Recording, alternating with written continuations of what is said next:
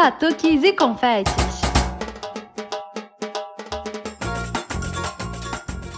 Olá, pessoas! Aqui é a Nath Fischer do Batuques e Confetes. Oi, gente! Aqui é a Gabi Moreira e nós chegamos ao nosso episódio 65. Depois de uma folguinha, nós estamos de volta, né, Nath? Gabi, só para não perder o costume, nosso 65 episódio, tá? Pois é, né? A gente deu um, tirou uma folguinha, muito tempo que a gente não tinha um feriado, né, para aproveitar. Gabi, como é que você aproveitou nessa sua folga do podcast? Olha, só queria dizer para os ouvintes que não estão vendo, eu revirei os olhos no 65 episódio. Gente, é muito mais fácil falar episódio 65, Nath. A gente fica nessa briga eterna e vai continuar pelo jeito, né? Você não abre mão. Eu não abro mão, mas tem um número chegando aí que eu acho que vai ser confuso para você falar desse jeito que você gosta de falar. Eu não tenho problemas com isso. Mas, enfim, vou responder a sua pergunta da folga. Nath, olha, vou falar que eu realmente estava precisando de uma folguinha. Eu dei aquela hibernada básica, que eu adoro hibernar, gente. A caminha é o meu lugar. Li os livrinhos, deu para dar uma descansada, entendeu? Foi, foi ótimo, Nath. Eu estou voltando com a corda toda. Bom, mas eu já contei o que aconteceu comigo. E contigo, Nath? Gabi, eu confesso, assim, eu, eu, sou uma pessoa difícil de me apegar a sério, mas quando eu me apego também, eu fico ali ferrenha. E me viciaram em Modern Family e estou aqui, passei a minha folga inteira assistindo. Foi isso, foi basicamente isso. Mas você já terminou ou ainda está assistindo? Não, Gabi, são 11 temporadas e cada temporada tem 24 episódios, se eu não me engano, ou algo em torno disso. Mas eu já terminei a primeira temporada. Bom, Nath, e o bom é que você conseguiu se desligar um pouquinho, se mergulhar nessa história aí. E tem muita temporada para frente, né, Nath?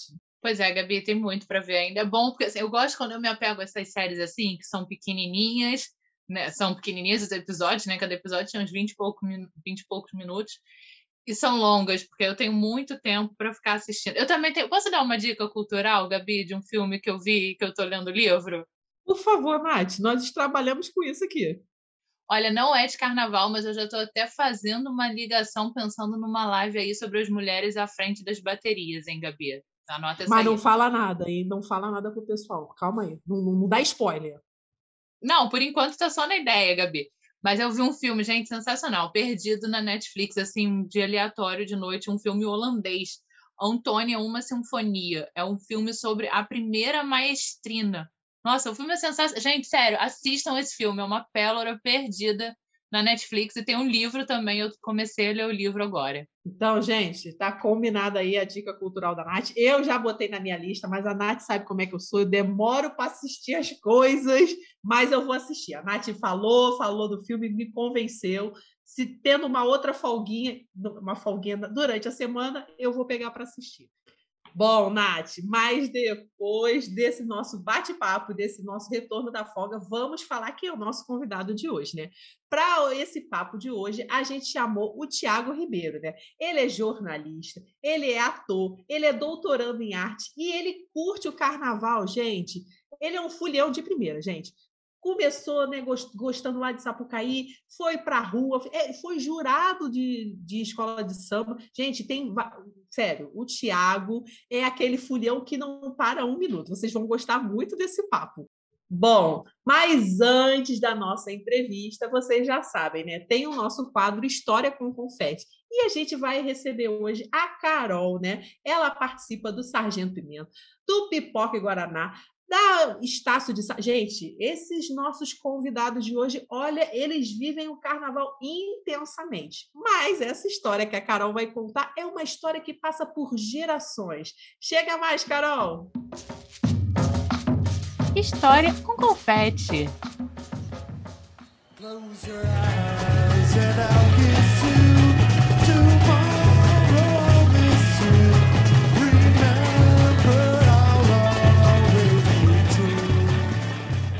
Fala pessoal, tudo bom? É uma honra estar aqui no Batuques e Confetes. Valeu, Gabi e Nath, pelo convite. Muito obrigada, Alan Freitas, por ter feito a ponte entre eu e as meninas.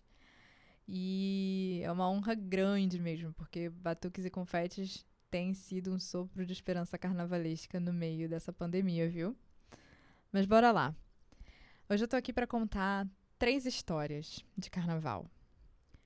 Mas antes, deixa eu me apresentar. É, eu sou a Carol, eu toco no Sargento Pimenta, faço parte do coletivo que dirige o bloco Pipoca e Guaraná. Também sou ritmista da bateria da Estácio de Sá. E, obviamente, né, carne de carnaval, como vocês que me ouvem. Mas a minha história com o carnaval, ela não começou em mim. Ela começou bem antes de mim. Mais precisamente, no domingo de carnaval de 1959, quando Maria da Glória e Aricélio se conheceram no baile do Clube do Riachuelo. Maria da Glória estava vestida de uma fantasia em dupla com a prima dela. Era uma fantasia que lembra um pouco essas fantasias clássicas e mais antigas de baiana, mas não é baiana. Era, como ela dizia, o tema era folia. E tinha muitos colares e um, umas argolas grandonas e um adereço de cabeça, assim, super espalhafatoso. E lá foi ela com a prima pro Clube Riachuelo pular carnaval que ela adorava, acompanhada da avó. É bem importante lembrar que naquela época mocinhas não poderiam sair por aí sozinhas e desacompanhadas. Então elas faziam muita questão de pular carnaval, elas iam pro carnaval, né, pro baile dentro do clube e acompanhadas por uma adulta. E assim elas foram e entre uma marchinha e outra, minha avó vislumbrou um jovem, um jovem rapaz, muito parecido com James Dean, olhos azuis profundos, lindos ele estava vestido de aqualouco junto com mais 10, 12 amigos. E eles ficaram dançando, conversando. E no final daquele domingo de carnaval, seu Ari voltou para casa com o telefone de Maria da Glória e seu par de argolas espalhafatosas. E esse encontro e essa troca de alegorias carnavalescas rendeu um namoro, depois um noivado e um casamento com quatro filhos. A promessa entre esses jovens pombinhos carnavalescos era pular o maior número de carnavais possível juntos. Mas a vida tem dessas coisas, né, gente? Infelizmente, aos 50 anos, o Ari partiu. O infarto fulminante o levou, deixando Maria da Glória para criar seus filhos e muito puta da cara de ter que pular carnaval sozinha. Cresci com minha avó falando: "Ai, meu Deus, desgraçado. Morreu muito cedo e, né, me deixou aqui para pular os carnavais sozinha. Ela sempre reclamava disso, enquanto a gente fazia as minhas fantasias. Mas é, ela pulou os carnavais delas, dela com com o meu avô e essa essa vibe carnavalesca passou para a geração seguinte. A filha mais velha deles dois, Mônica, também adorava pular carnaval. Também foi essa foliã de clubes. E por muitos anos, no Clube dos Bandeirantes, em Jacarepaguá, na zona oeste aqui do Rio, Mônica ia com as primas para curtir todos os dias de carnaval no Clube dos Bandeirantes. E por vários anos ela era apresentada por um tal de Valtinho. Ah, esse daqui é o Valtinho, Mônica. Valtinho, essa daqui é a Mônica. E nada acontecia. Até que em 1984 deu algum match ali entre os dois, que acabou virando um namoro, que também virou um noivado e virou é, um casamento com dois filhos, sendo esta que vos fala a mais velha. E eu, né, como já expliquei para vocês, sou carne de carnaval, toco no, nos carnavais, na rua, na Sapucaí não, né, não fugi à regra da família e conheci meu companheiro queridíssimo, não exatamente no meio de um carnaval, mas nessa cultura carnavalesca, nos ensaios dos blocos e das escolas de samba. A gente se esbarrou, tínhamos amigos em comum e cá estamos rumo ao nosso sexto, sétimo carnaval não tão bem juntos, porque quando a carnaval acontece mesmo, a gente nunca consegue se ver, porque eu toco e ele também toca e canta nos blocos, então cada um vai para um canto. Mas estamos, assim, super ansiosos de continuar pulando os nossos carnavais pelas ruas do Rio, dentro do possível das agendas dos blocos, é claro.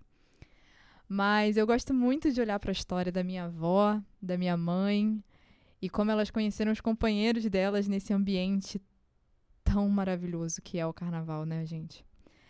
E eu brinco dizendo que carnaval lá em casa é uma questão de hereditário. Hereditário é matrilinear, sabe?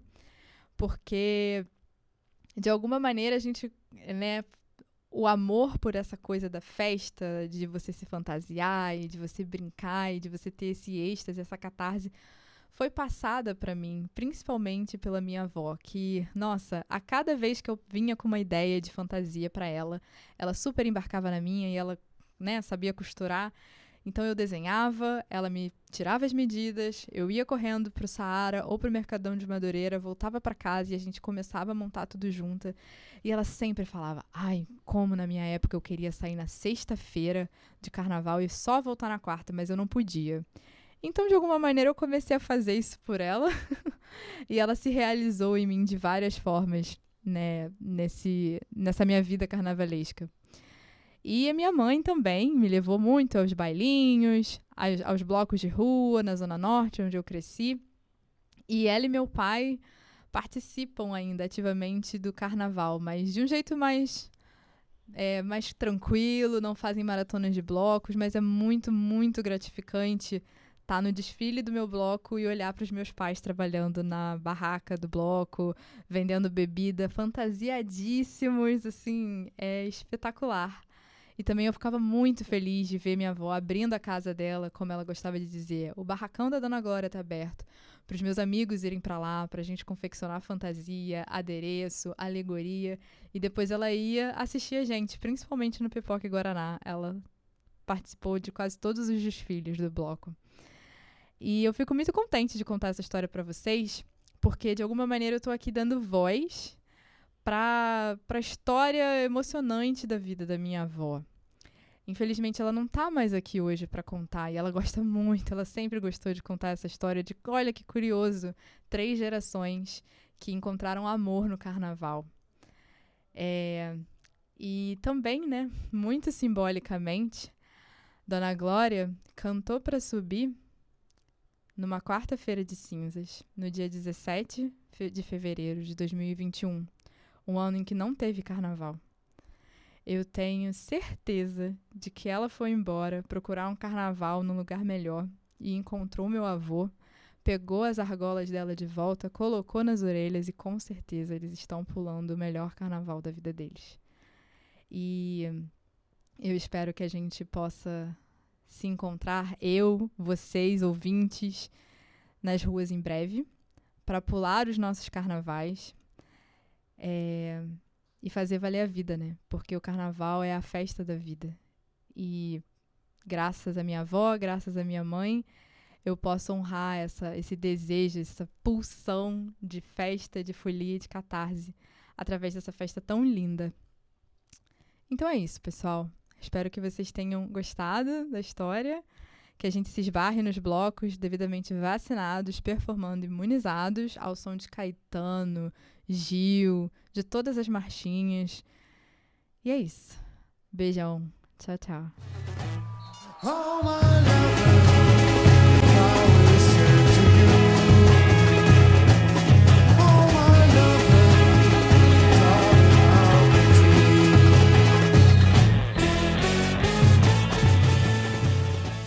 Ah, gente, olha, essa história da Carol, ah, é super emocionante.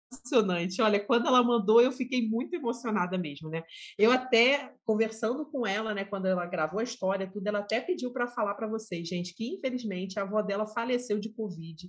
Então, gente, eu acho que é importante a gente sempre falar sobre a importância de continuar usando máscara, de tomar vacina, gente, porque essa doença precisa passar para a gente continuar tendo carnaval, né? Então, fica esse apelo para vocês, gente, que a gente precisa continuar se cuidando para ter o próximo carnaval, né, Nath? Com certeza, Gabi. Gente, ó, tomar vacina. Quem tem a terceira dose de reforço para tomar, tomar. Quem por algum motivo não tomou, vai lá e toma, vai no pianinho assim. Se você tá, tá com vergonha que não tomou, vai, vai lá e toma assim. Pronto, já tomei, já tá aqui meu certificado da vacina e continuar usando máscara, né? A gente sabe que a máscara é chata, que incomoda, mas ó, a gente já tá, tá mais perto do final do que nunca, né, Gabi? Então, continuar com todas essas medidas, né? Com certeza, Nath. Olha, fica o nosso recado aqui. E para aproveitar, comentando a história da Carol, né? Eu preciso dizer que tem uma parente também de algumas gerações atrás que falava exatamente a mesma coisa. Queria eu sair na sexta-feira de carnaval e só voltar na quarta-feira de cinza. Essa parente minha, né? Ela, cara, ela se vestia de homem e ficava andando pelo bonde na cidade, né? Porque a moda era pular carnaval no bonde, gente. Então, essa história da Carol me lembrou essa parente minha que era era Piedade, né? o nome dela era Piedade. E eu acho que assim, a gente resgatar essas histórias de família, ainda mais que envolvem carnaval, é uma delícia, né? Não, Gabi, sabe que super me lembrou também os meus avós. Meus avós sempre contavam que eles se conheceram no carnaval. Tipo assim, já tinha aquele flertezinho do meu avô ficar sentado na praça enquanto a minha avó voltava do colégio lá em São Luís, no Maranhão, né? Mas a primeira vez que eles se falaram foi num carnaval, num baile de carnaval lá. Parece que. Eu sei que começou numa treta. Eles começaram numa treta de carnaval, mas foi o primeiro contato deles num bailezinho também lá. Nath, a gente sabe, né? Amor e ódio é é, é uma dupla na mesma, da mesma moeda. Não me lembro mais como é que eu falo o ditado. Estou esquecida, Nath. Você entendeu a ideia, não entendeu? Entendi, Gabi. É melhor quando o amor começa sem ódio, né? Mas às vezes ali dá uma apimentadazinha no início da, da relação, né? Verdade, Nath. Mas, bom, chega de história. A gente agora vai para a nossa entrevista, né? A gente agradece a Carol pela presença, por essa história maravilhosa. Mas agora a gente vai chamar, como eu falei lá no início do programa, o Tiago Ribeiro, né? Que é um pesquisador de carnaval. Além de tudo que eu já falei, né, gente? Que ele é jornalista, ator, doutorando em arte. Gente, ele está fazendo uma série, ele tem uma série de artigos, né, falando sobre carnaval de rua, né? Fala até do, eu não sei se eu vou conseguir falar, gente, do blocódromo. Acho que eu falei certo, né, Nath? Falando sobre aquela possibilidade que é ter o blocódromo. Cara, tá muito legal esse papo. Então, Tiago, chega mais e se apresenta. Eu não nasci no samba, mas o samba nasceu em mim. Eu pisei no terreiro, ouvi o som do pandeiro, me encantei com o tamborim. Noite que tem lua cheia, meu coração incendeia, bate mais forte na marcação. O povo sacode o pagode, batendo na palma da mão. É corpo, é alma, é religião. Um prazer participar do programa. Obrigado pelo convite. Vamos falar de carnaval. É isso aí mesmo. Bom, Tiago, para começar, a, eu, a gente tem a pergunta nossa, que é a nossa pergunta que a gente sempre abre a nossa entrevista, né? Que é perguntar como você, assim, entrou no carnaval. Mas eu estou sabendo que você participou de um documentário aí, falando como é que começou sua relação com o carnaval. Como é que foi isso? É, do documentário foi uma coisa meio inusitada, né? É, quando a Globo estava fazendo 50 anos, ela escolheu 50 pessoas para poder dar um depoimento sobre como a televisão mudou a sua vida. E aí, dentro dessas 50 pessoas, cinco eles escolheram para ir na casa da pessoa, e aí eu fui uma dessas pessoas escolhidas. É, pelo fato de eu conhecer o carnaval é, do Rio de Janeiro através da televisão, porque eu morava no interior, é, e hoje em dia eu trabalho com isso. Então, o mote, mais ou menos, da história era essa.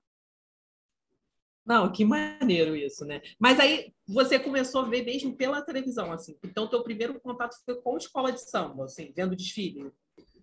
É, lá eu morava em Santo Aleixo, não sei se vocês conhecem, fica perto de Guapi, no pé da Serra de Teresópolis. É, lá, lá, hoje em dia, o carnaval está até mais forte do que quando eu era criança. Mas quando eu era criança tinha uns blocos, então eu conhecia mais de bloco de rua, assim de, de, de me fantasiar. Lá é engraçado, lá bate-bola chamava Pierrot. Então eu saía fantasiado de bate-bola, mas eu chamava de Pierrot. Eu só fui, só fui conhecer esse nome bate-bola quando eu vim morar no Rio. E, e pela televisão eu fiquei fascinado pelas escolas de samba. Então, é, desde criança eu era alucinado, assim, sempre amei muito escola de samba. É, e minha família era muito religiosa, até uma história engraçada minha família era muito religiosa e aí é, é mais por parte da, da minha mãe, dos meus tios e tal, que gostam de escola de samba. E minha avó é beija-flor, mas meus tios quase todos são todos mangueirenses. E aí eles falavam, qual escola você torce? Aí eu não lembrava o nome da escola de jeito nenhum. Eu falava, ah, é aquela do Padre, que é uma cidade independente de Padre Miguel. E aí meu tio sempre falava, ah, é porque sua mãe é religiosa, né? Por isso que é a escola do Padre, né? e aí foi assim, eu conheci pela, pela televisão. E assim, o que eu acho, o que eu fico mais feliz, né, olhando lá para trás, é que eu quando criança olhava né, o desfile das escolas de samba e o, o meu maior sonho, que eu achava que seria o, o auge, seria um dia desfilar. E, e hoje em dia eu já fiz tanta coisa relacionada ao carnaval que eu fico muito feliz, assim, olhando, né, para aquela criança lá olhando para a televisão. Não, Thiago, muito legal você falar, porque assim, o meu, o meu primeiro contato com o carnaval foi em Guapi, Guapimirim, né? Porque o meu avô tinha casa lá e assim, primeira, as primeiras lembranças que eu tenho de carnaval são todas em Guapi e, de um modo geral, correndo de bate-bola, porque eu morria de medo. Então, assim, as primeiras lembranças da minha cabeça são essa, e num bloco, o primeiro bloco que eu lembro de ter visto lá, que é o nome do bloco era Que Merda é Essa? Que vinha na frente uma dominatrix, assim, em cima de um Bumba Meu Boi.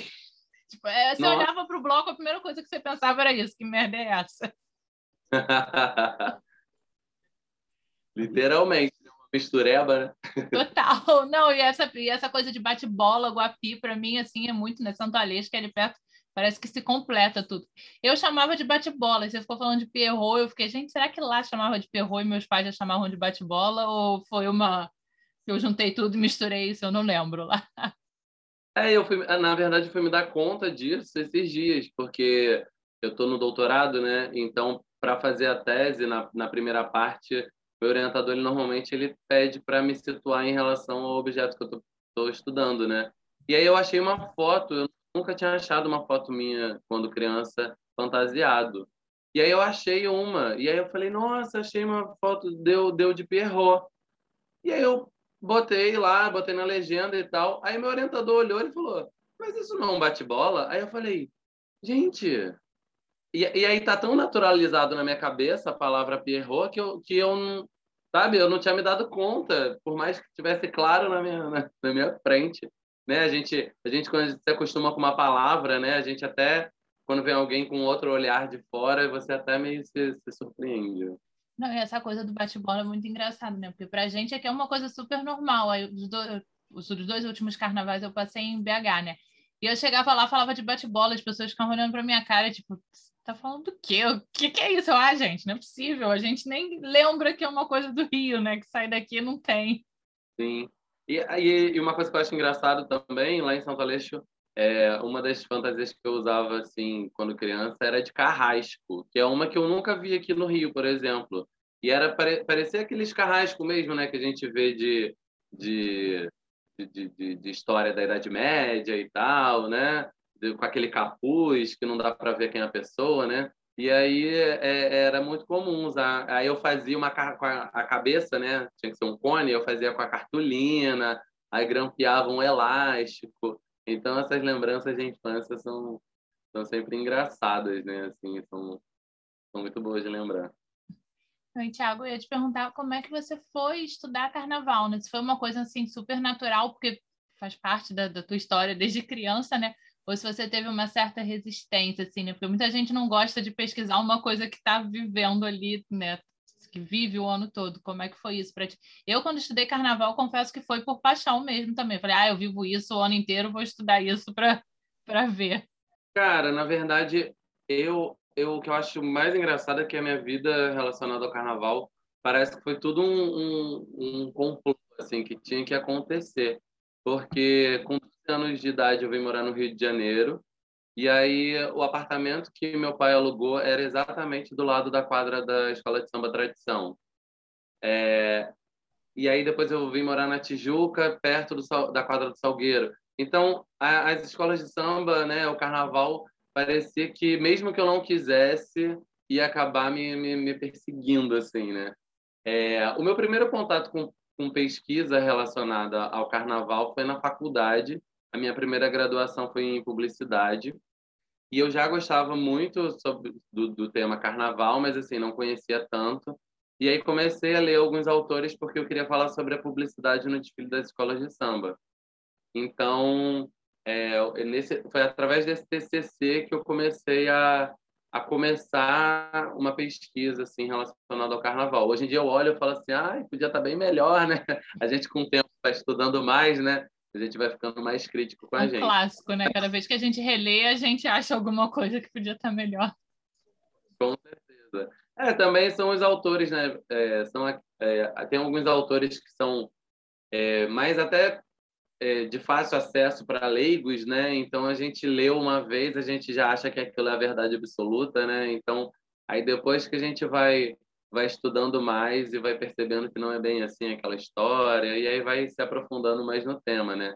Mas são autores importantes, né? Para assim para os leigos, né? É, é, um é bom bom caminho de entrada para para quem está interessado em conhecer o Carnaval, né?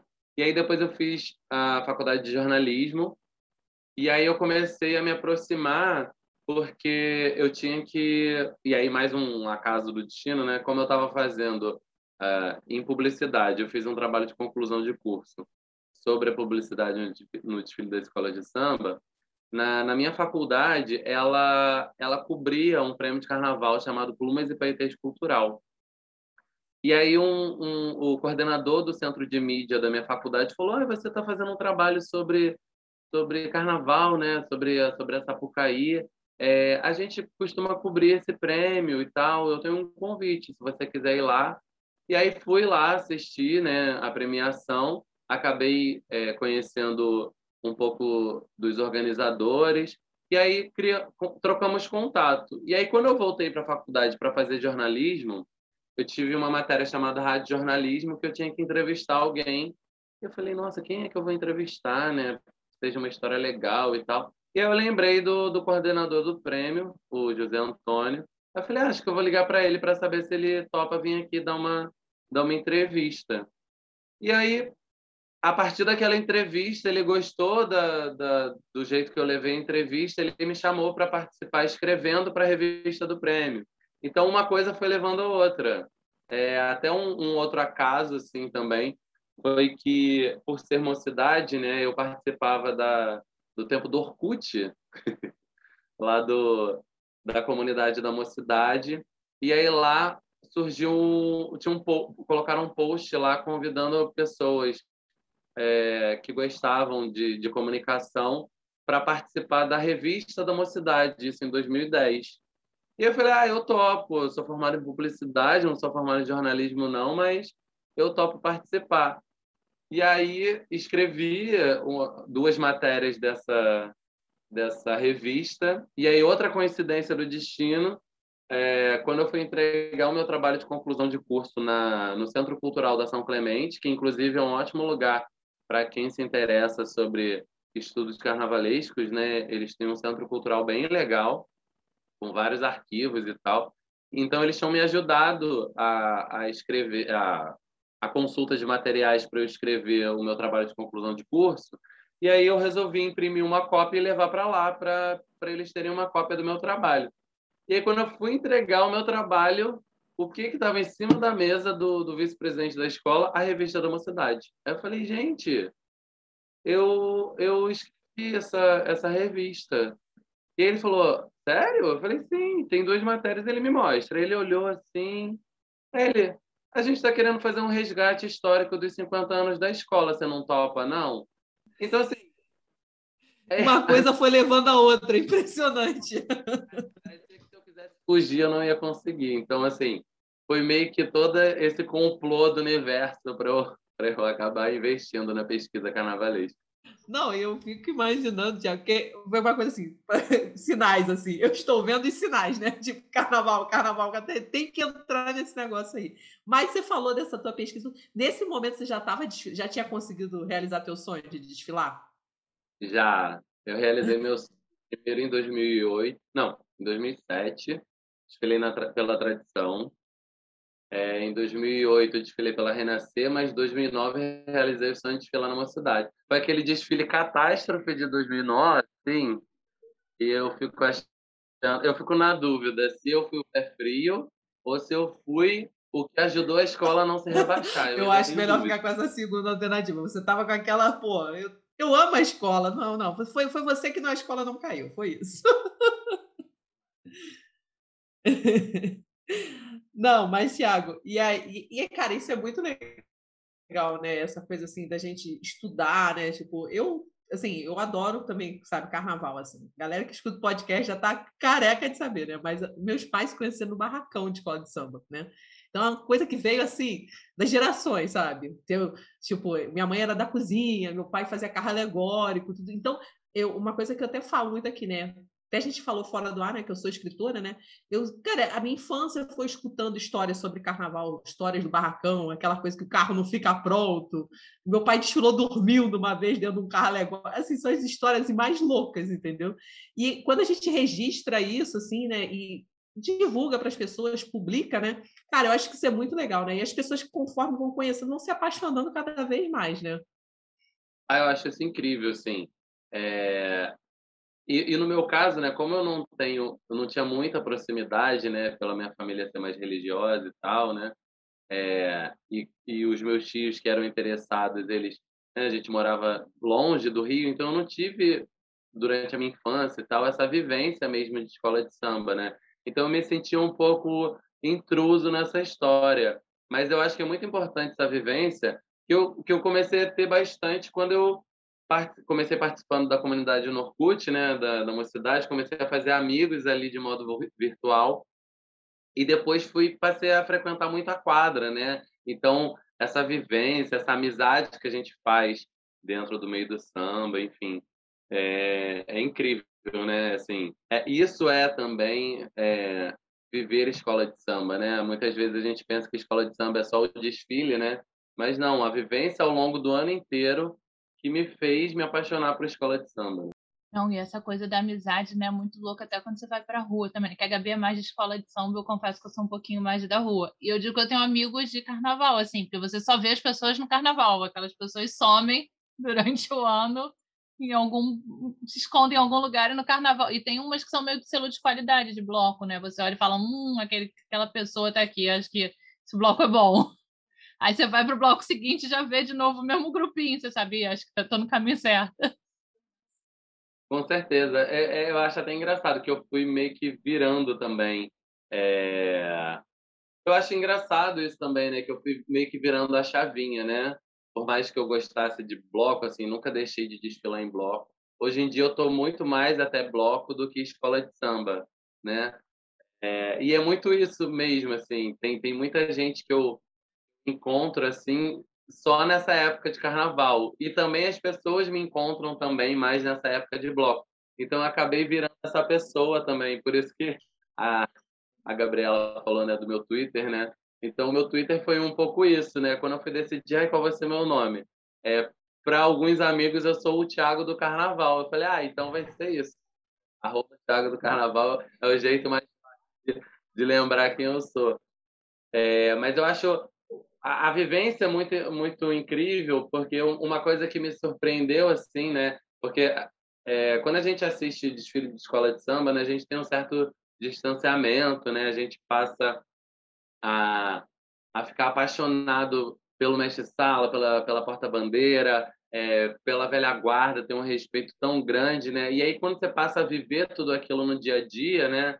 É, eu, eu, eu lembro de achar muito incrível de de quando eu estava lá indo bastante na, na quadra da mocidade, é, eu comecei a fazer amizade com a Cris, que então porta-bandeira da, da mocidade, e aí ela falava assim, é, você é bolsista de dança de salão, né? Aí vem dançar comigo. Aí eu dançava é, dança de salão com ela assim no meio da quadra, sabe? Então aquele distanciamento todo de meu Deus, a porta-bandeira. E aí começou a criar um vínculo, sabe? Então assim, eu acho muito incrível essa essa essa vivência, né? Cada vez mais, mais próxima, né? Não, e, não, é isso mesmo, né, Tiago? É assim, quando a gente, pelo menos também, né, na infância, tudo, tinha esse contato dos bastidores, né? Aí, quando você vê o desfile, tudo, você fica, aí fica muito distante, né? Aí depois, assim, meu, minha mãe fazia muita peruca, né? Foi peruqueira, tudo. Aí você ia lá, tirava a medida da cabeça da, da porta-bandeira, aí a porta-bandeira ficava, ah, mas meu cara, sabe? Eram umas coisas assim, mudava assim, né? Você via que era a pessoa, né? Acho que a gente meio que vai distante, a gente é distante, né? Quando está no desfile, né? E aí você vê, aí você tá batendo papo, tudo, né? Ah, não, faz direitinho a peruca, que não sei o quê. Cara, isso é muito legal, né? Aí você sabe, tem um contato, tudo, né? Muito, eu, eu acho muito legal, assim, né? Esse viver o, o carnaval além do desfile, né? Eu gosto muito do desfile, né? Fico esperando o desfile ansiosamente, mas essa, essa vivência do ano inteiro é muito legal. Mas eu ia te perguntar, Tiago, assim, a gente vai depois vai, vai falar do, da parte de, do, da tua virada de chave tudo, mas eu queria te perguntar uma coisa. Você, você foi jurado de, de, de carnaval. Como que é ser assim uma pessoa privilegiada, né? Porque as pessoas, né, as escolas fazem né, a, a apresentação do mestre-sala, da porta-bandeira, da comissão de frente para você, então é um lugar super privilegiado. Mas na quarta-feira de cinza você vira a pessoa mais odiada do planeta. Como foi isso? Cara, você falou exatamente tudo, assim, porque é... quando surgiu o convite, né, eu fiquei super né, lisonjeado e tal. Mas eu demorei a minha ficha cair. E a ficha caiu justamente quando entrou a primeira escola, né? Porque, assim, até então, né, eu comecei a cobrir o desfile da Sapucaí em 2013. É, então, eu ficava sempre ali no setor 6, embaixo do jurado mesmo, assistindo o desfile para fazer minhas anotações. E aí, no meu primeiro ano julgando, eu fiquei justamente naquela cabine do setor 6 no lugar que eu já ficava. Só que o ponto de vista estava um pouco mais acima, né? E aí eu não tinha ainda caído a ficha. Quando entrou a primeira escola, a primeira comissão de frente, o primeiro casal de Marcelo e porta-bandeira, que, que o coreógrafo, é, eles apontaram para gente da cabine, e aí aquela mão, aquele olhar na nossa direção, que aí eu falei, meu Deus, Aí que eu, que eu tive a ideia do tamanho do problema que eu tinha me metido, né? Então... Meu Deus, não dá para desistir agora. Sim, é, e, e, eu acho isso importante, porque nessa hora você, você vê a responsabilidade que você tem, né? Você, você vê como aquilo é muito sério, né? É, é, eu acho que às vezes é muito difícil, né? Você diferenciar um 9,7 do 9,8 e, e esse um décimo pode fazer toda a diferença para uma escola ganhar ou para uma escola ser rebaixada, né? É, e, e, e, tantas pessoas que estão envolvidas naquele processo, né? Depois eu vivi o outro lado disso também, né? Que eu, quando eu fui carnavalesco, né? Então, é, foi assim, foi no, no, primeiro ano eu fiquei muito em pânico, assim, confesso, é, por toda a responsabilidade, né? E porque eu acho que, assim, por mais que a gente faça é, o curso de jurado, por mais que a gente tenha uma formação que justifique a gente estar ali, é, a gente, né, é um processo até você se entender como jurado, né? Então, o primeiro ano foi realmente, assim, mais tenso. Depois eu fui é, mais tirando de letra, né? Você também vai, vai ficando mais senhor de si, né? Você fica acreditando mais também é, na, nas suas notas, né? Você vai você já tem uma experiência maior, né? Então, ao longo do tempo foi ficando um pouco mais tranquilo, mas no primeiro ano com certeza foi bem difícil. Tiago, como é que foi isso, né? De depois estar do outro lado, assim, né? Tá sendo passar de julgador para julgado. Pois é, e não demorou muito, né? Porque o meu primeiro ano como jurado foi em 2016 é, e a minha estreia como carnavalesco foi em 2017. Então, é, eu acho que me ajudou muito, na verdade. Eu acho até que não foi tão difícil, não, assim. Na verdade, me ajudou porque é, quando eu fui fazer, por exemplo, o roteiro do desfile, né? Eu fui carnavalesco na Lins, né? Em duas ocasiões. E em Niterói, no desfile de Niterói. Né? Às, vezes, às vezes eu falo com os amigos, eu fui carnavalesco numa escola de samba em Niterói. E aí a pessoa fala, ah, viradouro? Eu, eu não, é em Niterói mesmo. Ela diz. Carnaval de Niterói. Então, eu fui carnavalesco da Império de Araribóia, do grupo especial lá de Niterói. É, e eu acho que me ajudou muito, porque é, quando eu fui fazer o roteiro do desfile, é, e a defesa e tudo mais, eu fui fazendo com a cabeça de jurado, sabe? Eu fui fazendo assim, é, o jurado não vai conseguir tirar ponto de mim, porque eu vou fazer tão amarradinho, sabe? Eu acho que me ajudou muito a entender como que é uma cabeça de um jurado, né? O que que ele espera, o que que o, o manual sugere para ele, né? É, porque também, assim, quando a gente julga, a gente não, a gente tem parâmetros a seguir, né? Então, assim, a gente não faz, por mais que seja subjetivo, sim, né? Porque eu acho que o julgamento ele é uma interpretação de texto, mas a nota é matemática, né? Então sempre tem um choque ali entre aquela um pouco da subjetividade daquilo tudo dentro da, da coisa racional.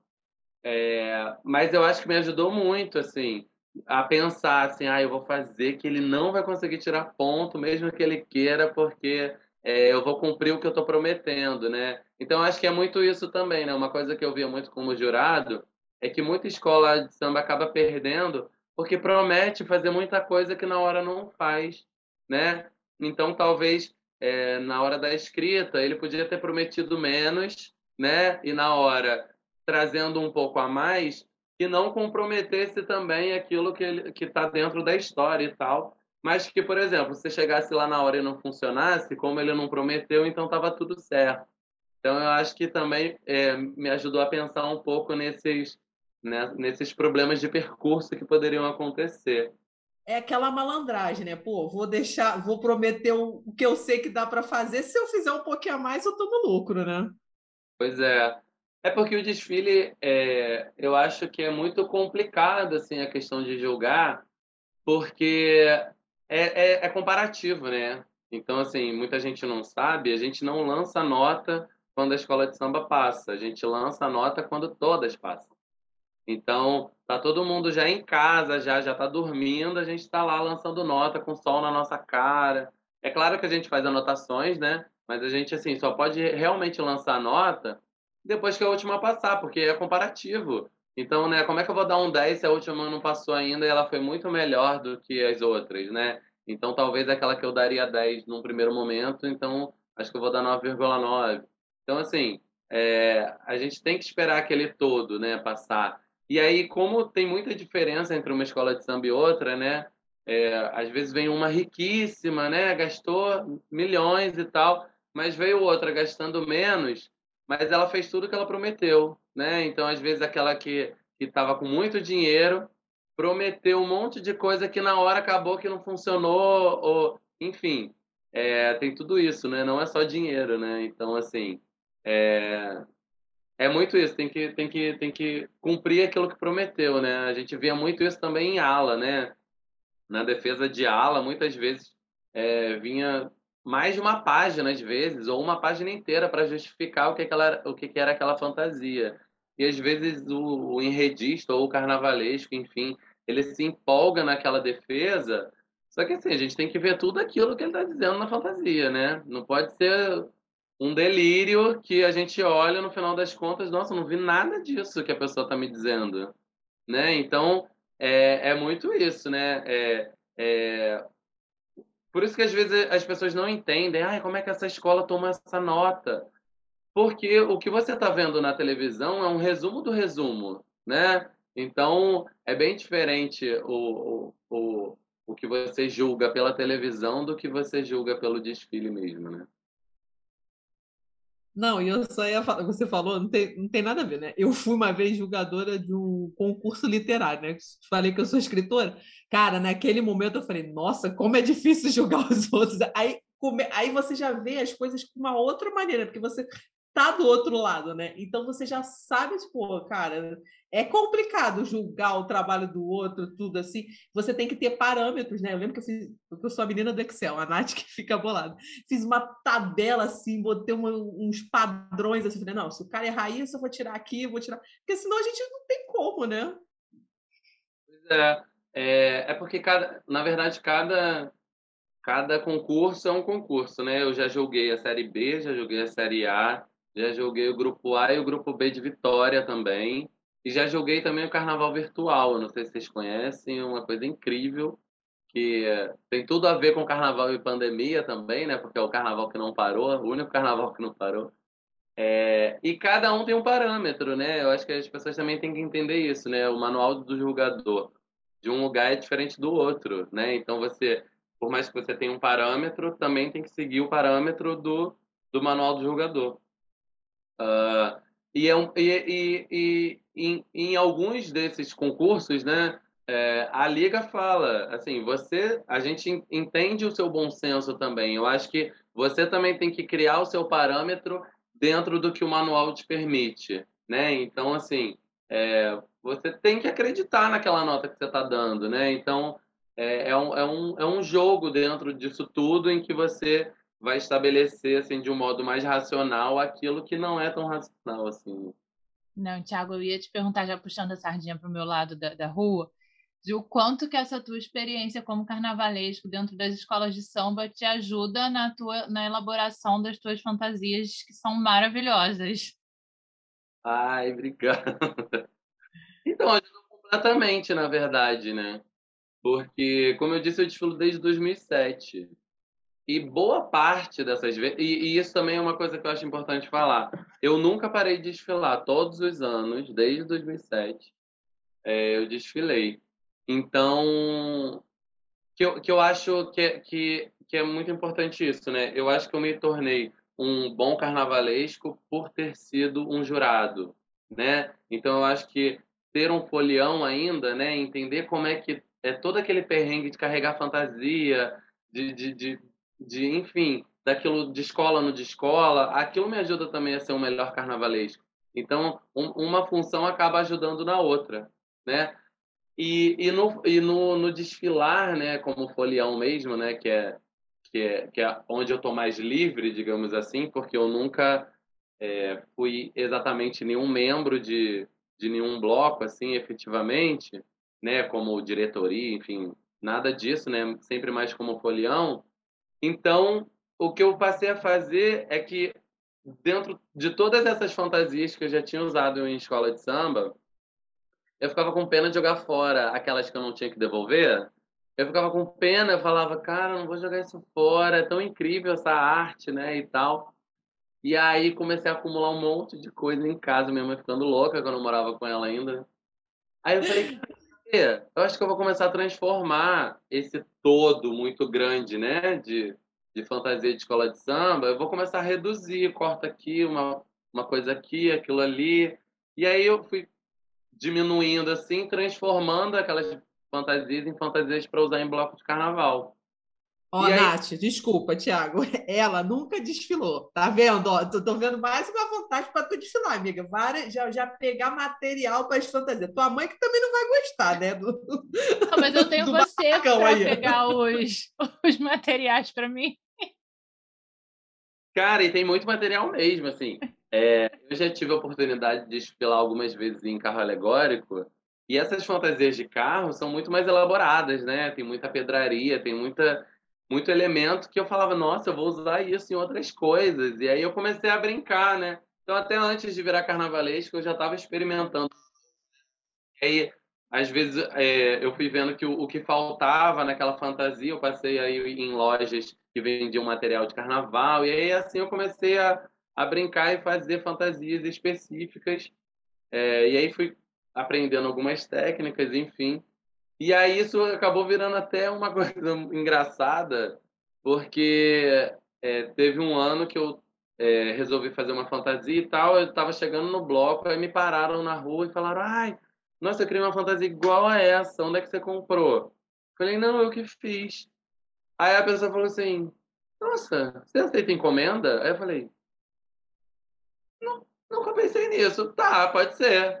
E aí isso também começou a virar um, um negócio, não em, em, grande escala, né? Porque eu também nunca quis muito. É, porque dá muito trabalho, né? Assim, é também uma terapia. Eu amo fazer fantasia. Inclusive, eu já estou naquele momento de será que está cedo para começar a fazer ou já já já está podendo? Somos dois, Thiago. Olha, eu confesso que um pouquinho antes do carnaval desse ano, eu tive que ir ali no Saara e eu passei na caçula, tinha uma promoção de fita de lantejoula. Eu olhei aquelas fitas assim, por, acho que estava cinco reais o rolo. Eu falei, ah, vou levar. Não sei quando eu vou usar, não sei qual utilidade, mas vai ter uma utilidade. Pois é, gente, para vocês terem uma ideia, gente, eu não sei se eu, se eu fico com vergonha vergonha ou não de falar isso. Eu tenho um guarda-roupa na minha casa. O guarda-roupa, esse guarda-roupa inteiro é só fantasia de carnaval. Então, porque eu gosto de usar uma fantasia por dia. Eu ainda Somos sou aquele que não também. Então, assim, é, cara, eu amo muito, assim, é, as pessoas, eu, eu acho que é engraçado, assim, eu acho que é, eu acho que é difícil um pouco as pessoas terem um pouco da dimensão, eu acho que vocês entendem muito mais porque vocês também vivem isso, mas as pessoas que não vivem muito carnaval, eu acho que é difícil eles entenderem como isso é a minha vida, assim, carnaval é a minha vida, é o que eu estudo, é o que eu trabalho, é o que eu ganho dinheiro, é o que eu me divirto, é o meu estilo de vida. Então, assim, é, é, é a minha vida, assim. Então, é, eu fico feliz de poder viver tudo isso de, de todas essas maneiras. Não, e a gente compra umas brigas também, né? Hoje, por coincidência, eu escutei a seguinte pélora que eu tive que me. Falei, vou contar até 10 para não responder. Tava se falando sobre o carnaval do ano que vem, se vai ter ou se não vai ter. Aí o cara me mandou assim: não tem dinheiro para fazer carnaval? Se tem dinheiro para fazer carnaval é porque tá rico. Tá, a cidade está rica. Eu, caralho, você não entendeu nada. Tem que ter carnaval para se ter dinheiro. Se não tiver carnaval, não vai ter dinheiro. Pois é, as pessoas não entendem é, o valor do carnaval para além do valor cultural, né? É, o, o quanto de ocupação de hotel, de, de, de passagem aérea, de, de restaurante, é, enfim, né? Tem até um vídeo clássico da, da Raquel Sherazade, né? Que ela fala, né? Ah, o carnaval. É, primeiro que a gente que não é uma festa brasileira, né? Então dá vontade de falar assim, então não vamos comemorar o Natal também, né? Porque né, não é uma festa brasileira, né? É, enfim, uns argumentos assim tão vazios, né? E aí, é, na hora de falar da economia gerada pelo carnaval, ela vai e fala do cara vendendo um churrasquinho, ou o cara que vende uma latinha de cerveja. Desculpa, né? Assim, a, a quantidade de, de dinheiro que circula na cidade do Rio de Janeiro, no Brasil inteiro, por conta da festa, né? É, eu acho também muito engraçado isso, né? Como se o, se o carnaval também tivesse que prestar esse serviço. Na verdade, poder público que está se aproveitando do carnaval, né? Então, assim, é, as pessoas estão entendendo errado é, essa história toda, né? Enfim. É, parece que tudo é culpa do carnaval, né? Ainda querem botar, assim, uma carga na gente. Eu sinto muito isso, assim, de dizer, ah, mas você gosta de carnaval e vem falar disso? Você não sei o que com carnaval. E é a história do, se não fosse carnaval, o Covid não tinha espalhado. Ai, não, gente, tô preguiça. É, assim, é isso que eu não aguento, assim, né? Se realmente no carnaval tivesse, né, realmente todo esse. É, tivesse um efeito grande sobre o Covid, né, a gente logo depois teria um alto índice de contaminação, de mortes, enfim, que foi uma coisa que não aconteceu, né, na verdade. E eu também acho engraçado, é, eu acabei, né, de 2020 para cá também me aventurando em fazer uns vídeos assim no IGTV, é, no meu Instagram, falando um pouco, desconstruindo um pouco também essas ideias, né?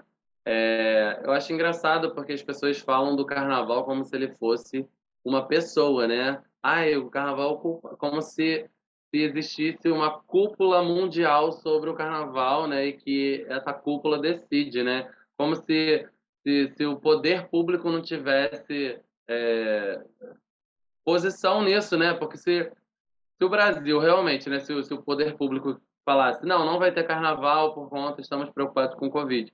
É o poder público que tinha que fazer isso, não é o carnaval que vai virar e falar assim, olha só, né? Assim, o carnaval não é uma pessoa, né? É, é, é até uma coisa que eu uma acho... Uma entidade quase, né? é. A gente vai vendo muito, né? Por exemplo, é, eu vejo muito isso em relação aos blocos, né?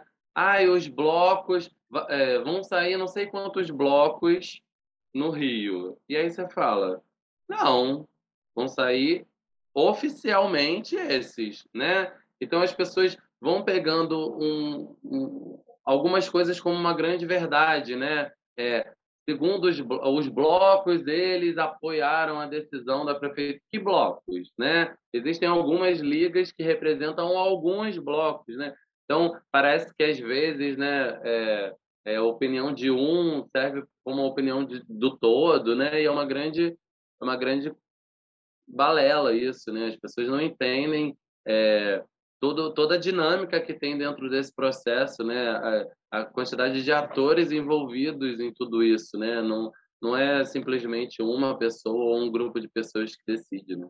Não, isso é muito curioso também, né? Porque assim, até as ligas são várias ligas e tem muita gente que tem dificuldade de entender que o carnaval de rua não tem tipo uma liesa que é responsável por tudo e às vezes é difícil você explicar isso para as pessoas também.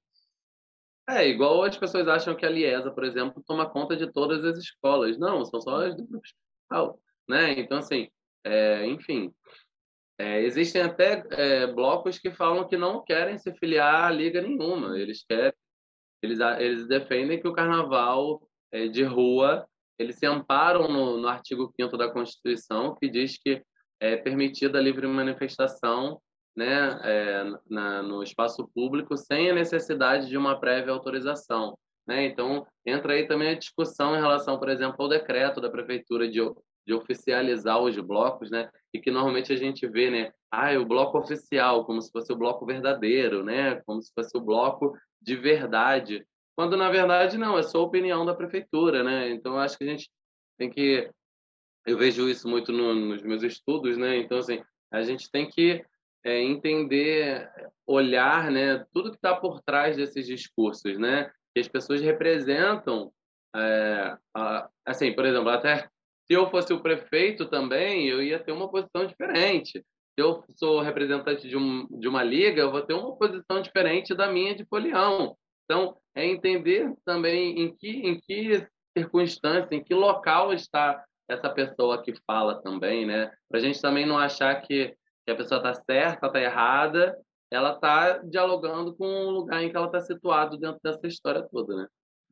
Não, e nessa coisa também, né, Thiago, você estava falando da que você sempre foi folião, nunca se envolveu com bloco e tudo. Indo para essa parte de burocracia, eu vou te falar por experiência própria. Eu continuo como folião, porque eu fui diretora de um bloco uma época aqui, um bloco pequeno aqui na Tijuca, e era muito mais estresse, assim, até botar o bloco na rua aquelas semanas antes de, do carnaval, meu Deus, eram muito estressantes. É melhor, acho que como quando o bloco acabou, eu falei, agora eu vou ser só fuliano. Não, não vou, no máximo vou tocar em algum lugar. Agora eu estou inventando de fazer perna de pau, de repente, mas, mas sem me envolver com a parte de burocracia.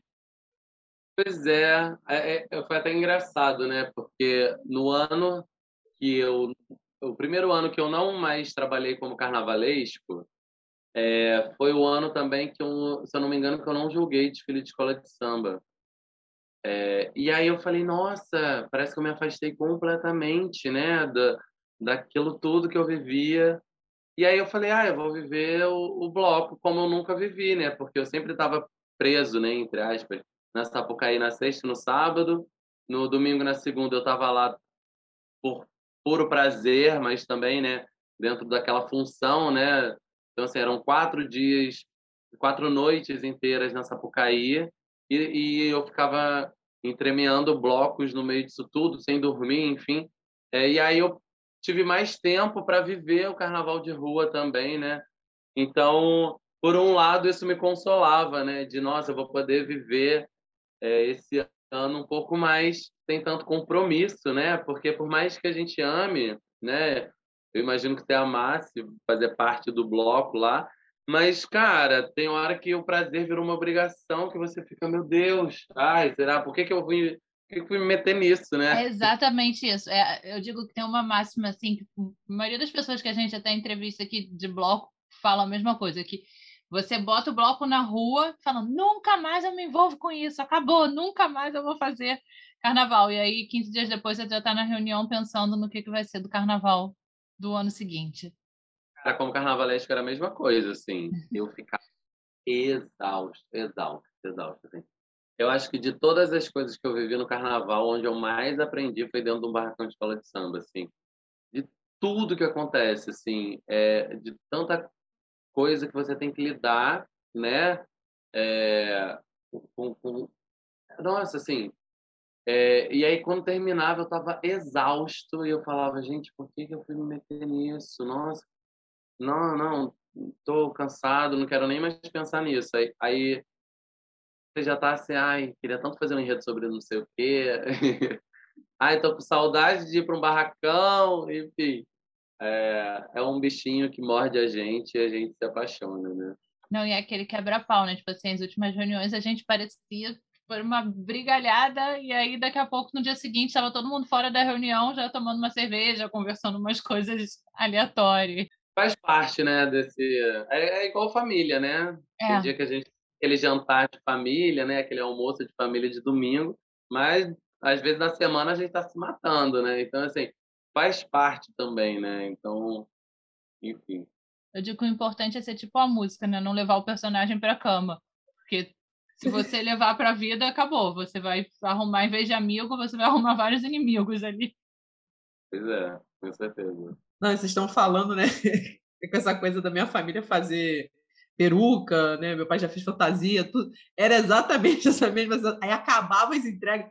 Pelo amor de Deus, ano que gente não vai pegar nada, a gente vai só curtir o carnaval. Aí depois as pessoas, ah, mas você não vai fazer uma peruquinha? Só uma roupinha. Olha, gente, é impressionante. A gente fica aquela coisa, não, não, vou, não quero, vou, vou não sei o quê. No outro ano é a mesma coisa, assim. Agora, né? Que quem fazia mais peruca era minha mãe, né? Mas ela faleceu, meu pai, a gente diminuiu um pouco o ritmo, né? Mas a gente sempre está chegando perto do carnaval, alguém liga para fazer uma peruquinha, é rápido. Aí vem aquela, é rápido, não é, assim, é só isso, entendeu? Mostra o desenho. Não, não é só isso. Mas a gente vai lá e faz, né? Não tem como, né? Nossa, eu vivo isso um pouco, né? Nessa coisa de fazer fantasia, às vezes, para vender. Que é, como eu disse, é uma coisa que eu nem visto, assim, para ser uma coisa muito séria. Porque, assim, dá muito trabalho, né? E é muito isso, né? As pessoas, às vezes... Quantas vezes, assim, eu recebi a mensagem, às vezes Sexta-feira de carnaval, aí você não consegue fazer? Eu falei, querido, olha, olha o dia hoje. Limites, meu anjo. Com certeza não, assim, pro ano que vem a gente conversa, né? Mas, assim, é, é sempre isso, assim. As pessoas ficam, ai, ah, vou ver, vou pensar, não sei o que. Chega na semana, 200 pessoas querendo ao mesmo tempo e não tem ser humano que consiga fazer, né? Então, assim, é aquela hora também de equilibrar o, o prazer dentro disso tudo também para você não sucumbir no meio daquilo, né? Não, com certeza, Thiago. Você até já tinha falado, né, dos teus estudos, tudo, né? Eu acho que você faz muito, né? Estuda muito essa parte dos blocos, né? Eu gostei muito do teu, do teu artigo do, do bloco. Ah, eu não vou conseguir falar, porque eu fiquei falando, mandei um áudio para a Nath três vezes. Blocódromo, acho que é isso. acho que saiu. E eu achei muito legal assim o que você falou, né?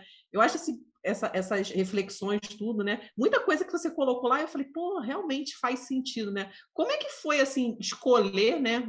Você teve, uma eu uma série de artigos, tudo, né? Mas como é que foi escolher, assim? Você escolheu esses artigos, assim? Eram coisas que você estava vivendo de próximo, assim, né? Que teve um também que você escreveu sobre os blocos, né? Que surgiram do cancelamento, né? Ou então do não, não comparecimento dos outros blocos. Como é que surgiu essa vontade de, de fazer esse estudo, assim, voltado para os blocos? Então, é, desde 2016 eu comecei aí sim, né, eu entendo como, de verdade, como pesquisador de carnaval, né, por mais que antes eu já rascunhasse alguma coisa aqui, outra ali, já acabava investindo um pouco disso como jornalista. Em 2016 eu entrei para o mestrado na UERJ, e aí eu estudei escola de samba, né, estudei o carnaval de 82, e aí logo em seguida eu emendei no doutorado. E aí eu queria muito fazer sobre bloco e tinha medo também um pouco de de, de abordar isso, porque eu até brinco que lá, na, lá é, entre os orientandos do, do Felipe Ferreira, né, que é o meu orientador, é, eu fico falando que eu sou o patinho feio, né, que todo mundo quer falar de escola de samba e, e eu meio que fui por um caminho diferente. É, a dor e a delícia disso também, né? Tem um lado ruim de você às vezes se sente um pouco sozinho, mas também eu acho importante porque eu, eu acho que daqui para frente vai ser um tema né, já, já há um, há um tempo já tem despertado muito mais interesse. Eu acho que tem muito a crescer esse interesse pelos blocos de carnaval. Uh, e aí eu, eu tinha até num primeiro momento é, até esse receio de falar sobre blocos, porque se sobre escola de samba, é, por mais que existam trabalhos sobre, ainda tem muito ainda a ser pesquisado Sobre os blocos é muito mais, assim, eu não sei se vocês têm essa percepção também. É, Desculpa, Existe... te interromper, Thiago. É porque assim, eu fiz o meu TCC de jornalismo sobre o bloco de rua, fiz sobre esse renascimento do carnaval, e eu senti uma falta absurda de material, assim. Eu fiz em 2000, 2015.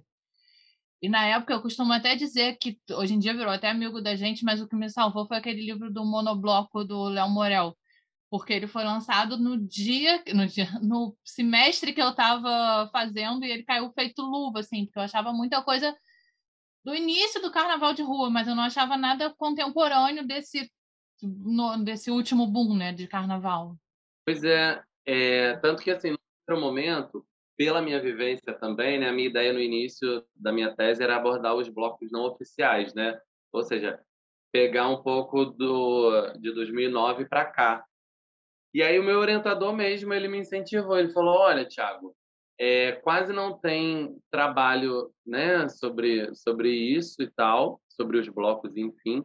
É, tanto que eu tinha até apresentado uma outra ideia, não falando sobre bloco, porque também para eu entender onde eu estava nisso tudo, né? Porque assim, é, primeiro que eu sou de jornalismo e eu já estava na área de artes, já tem essa essa diferença, né? Assim, é, então até na época do mestrado eu não publiquei artigo nenhum que eu falei não, eu ainda estou me encontrando onde é que eu estou, não não vou chegar eu sei tudo, eu sei do que eu estou falando, se eu estou numa outra área, né? Então foi é, ali primeiro entendendo onde é que eu estou né?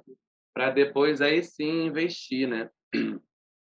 É, e aí eu, eu até falei, nossa, mas não tem muita referência sobre isso, né? E aí meu orientador falou, não, mas alguém tem que ser essa referência, que seja você, ou que você... Então, assim, é, tem que ter pesquisa sobre isso, né? Então, isso acabou me incentivando.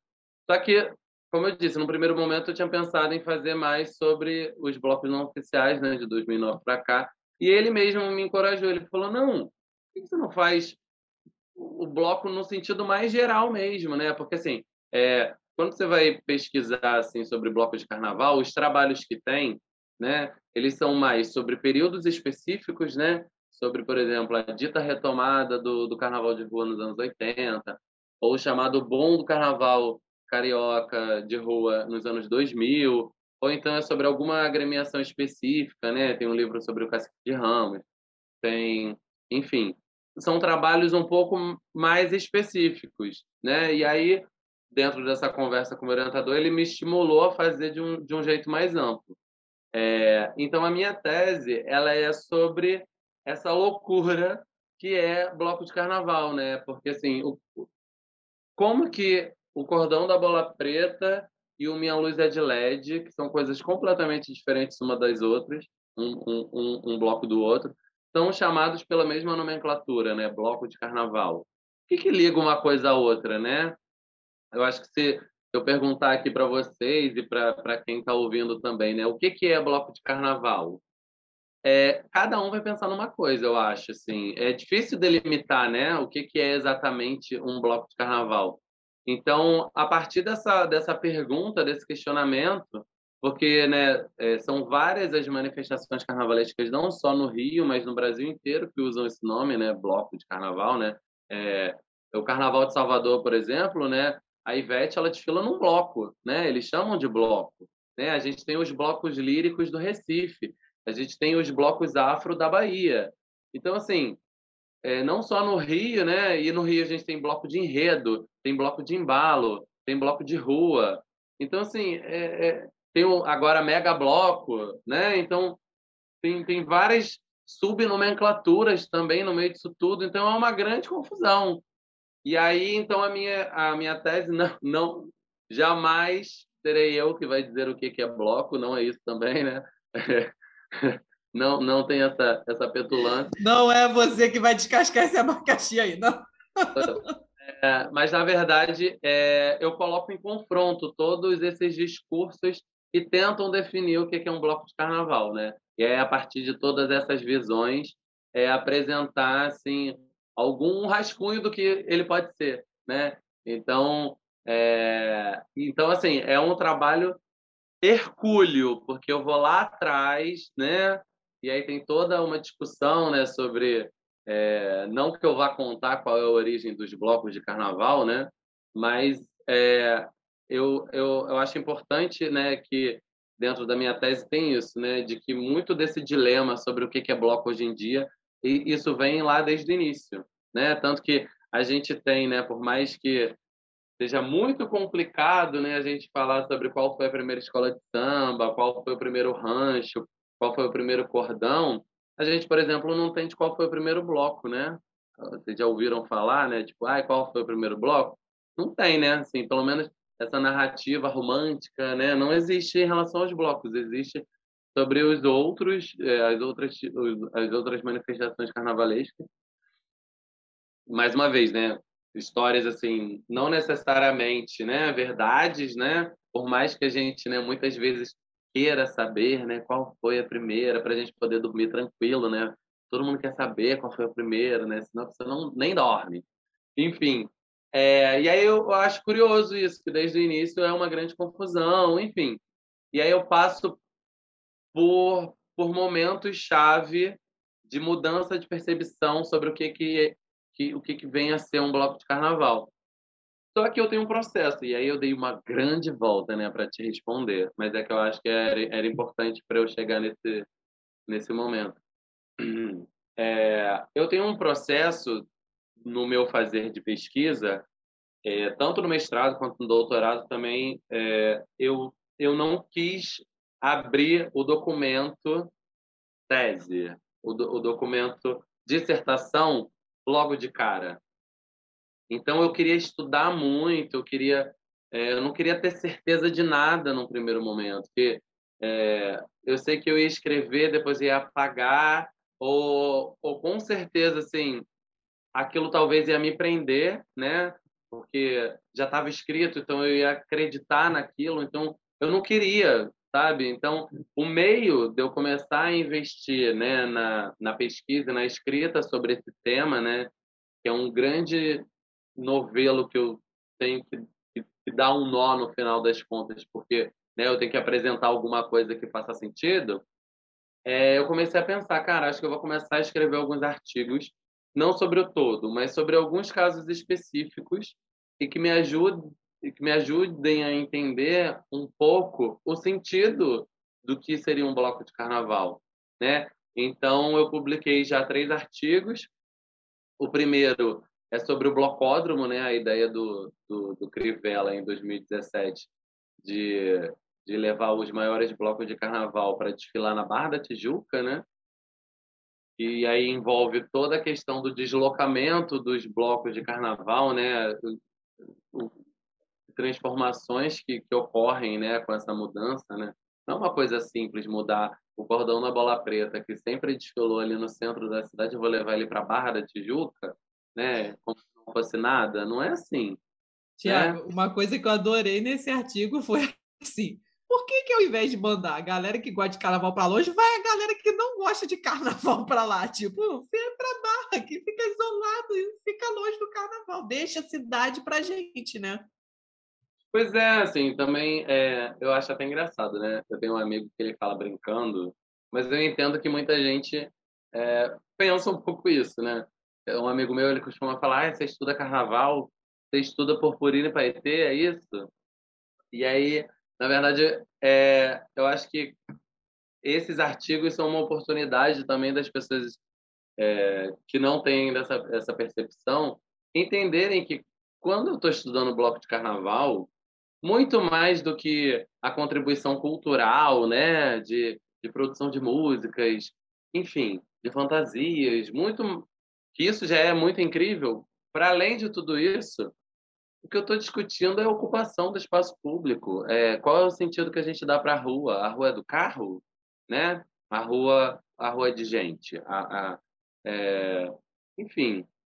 E eu acho importante também, né, que acaba que no meu trabalho eu vou lá atrás, né, e mostrando uh, os diferentes significados dados de ocupação da rua desde a época colonial até hoje, né?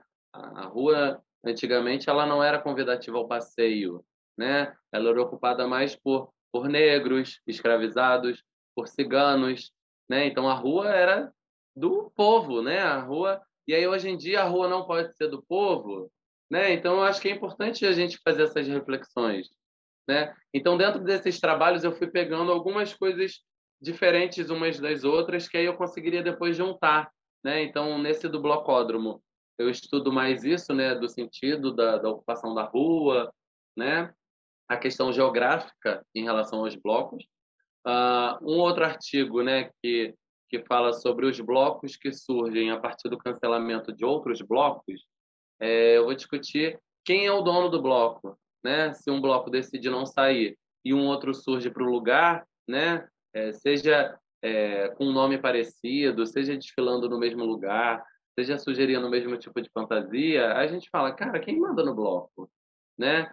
Se é a mesma galera que ia no, no bloco lá original, que não saiu, né? Que é, é um dos, dos, exemplos que eu dou é o do, do Cordão Boitolo, né? Que ele surgiu num ano que o Cordão Boitatá mudou a data, numa época em 2000, 2006, que a internet não era assim tão tão popular, né? Então muita gente foi lá jurando que ia ter o Cordão do Boitatá e não teve.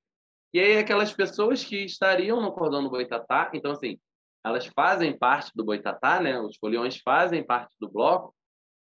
Não tendo bloco, eles resolveram fazer o bloco, né? Então assim, se são as mesmas pessoas, né? O, o que diferencia exatamente o bloco original do novo bloco, né? Então pensar um pouco dessa dinâmica de, de do que, que é um bloco de carnaval dentro da, da, da, da ação de todo mundo, né? Uh, e aí o terceiro trabalho que eu publiquei também é, é, se chama se essa fantasia fosse eterna, que dialoga sobre as datas relacionadas ao, ao carnaval, né? E aí eu vou investigar a questão das micaretas, a questão de, de, de cortejos de blocos por exemplo, o cortejo, o cortejo dos signos, né, que era um coletivo que desfilava sempre uma vez ao mês, é, em homenagem a algum signo zodiacal, é, e que era um bloco de carnaval, por exemplo, que desfilava em setembro, em abril, em agosto, e rolava sempre um estranhamento das pessoas, gente, o que rolou? Eu não fui avisado, o que está acontecendo, né? Eu perdi alguma coisa nessa história, o que, que é isso, né? E aí também para discutir, né, carnaval tem uma data específica, né? Como que a gente se relaciona com isso, né? E aí a questão de oficial, não oficial também. Enfim, é, foram trabalhos importantes para me ajudar a já pensar sobre esse objeto, né? E, e aí começar, enfim, a escrever a minha tese um pouco mais com alguns parâmetros, né? Não, Thiago, esse exemplo clássico, né, do Boitatá, do Boitolo, a gente recebeu uns programas atrás, até teu xará também, o Thiago da Orquestra Voadora, que foi um dos primeiros músicos a chegar no Boitolo, né? Na verdade, ele estava e saiu, depois ligaram ele, voltou de novo pro bloco. E é muito legal você ver esse depoimento das pessoas que estavam ali também, né, que, que viram nascer. E forma uma cadeia, né? Porque eu comentando com um amigo meu que é do Fotógrafos Fulhões, ele comentou com outro amigo que tinha as fotos do dia que o Boitolo saiu, tinha um arquivo, e aí você vê o Thiago, que é um dos fundadores da orquestra, e de certo modo foi um dos fundadores do Boitolo também. Eu acho essa teia toda que forma muito interessante também, né? É, tem toda uma dinâmica, né? Assim, assim como as escolas de samba não são só né, o dia do desfile, os blocos também, né? Muitos têm, têm oficinas de percussão, é, tem é, é, dão aulas para pernaltas, para formar pernaltas, enfim, tem toda uma dinâmica dentro daquilo tudo, né? E que é, é muito rica, né? É, enfim, que, que, merece ser melhor estudado, melhor olhado. Né? Não, e é, não, é isso, né, Tiago? Eu fico pensando, né, essa coisa assim do que você falou, né, essa coisa, ah, a data do carnaval, como é que é o carnaval, tem uma data, tem o um carnaval fora de época. Já, tá, já pensou como é que vai ser o próximo? quando que vai começar? Quando vai, quando vai terminar? Depois dessa pandemia? Não... Terminar não vai, vai terminar, um Vai juntar com o outro do outro ano. É, assim, na verdade, como eu já vivia muito isso, né? Para mim, carnaval era um estilo de vida já, né? Eu já ia, eu já ia, por exemplo, nesses blocos. Não só o cortejo dos signos, né? Quantas vezes a gente acho que a Nath também, né? Já foi no, no Cordão do Boitolo de Arraiá, já Sim. foi no, no cortejo de inverno do, do Boto Marinho em Paquetá. Eu ia falar do Boto agora, quando você falou. Pois é, assim, para mim já era um estilo de vida, já era assim, o carnaval ele nunca acabava, na verdade, né? Assim, é claro que assim, né, é, o que a gente vive ao longo do ano é uma coisa diferente, né, em relação ao carnaval, né, obviamente, mas aquilo já fazia parte do meu dia a dia, né? Então eu acho que é, eu acho que está todo mundo ainda é, não só com responsabilidade, né, em relação à, à, saúde, né, mas também é, a gente não pode esquecer que as pessoas têm medo também da repercussão que pode ter do primeiro bloco que sair, né? Então, assim, acho que está todo mundo ainda é, vendo que, que, é, que hora que, é, que, que, que, que vai sair, né? Eu acho que está todo mundo, assim, a, a imagem que eu construo é, tá todo mundo atrás de uma porteira, assim, esperando, porque, assim, eu acho que o primeiro que sair e que não der problema, vai todo mundo, vambora, então, né? Eu acho que é até um, um pouco de... É o pessoal pegando a barca para Niterói. Quando abre aquele portão, aí a galera... Uh! Exatamente, assim. Eu acho que é até um pouco do movimento das festas, né? Algumas festas estão voltando agora, e aí, quer dizer, antes festas clandestinas estavam acontecendo, mas eu acho que a partir do momento em que o poder público permite, né, voltar oficialmente é, as festas, todas começaram a vender ingresso ao mesmo tempo, né? Então eu acho que é um pouco isso.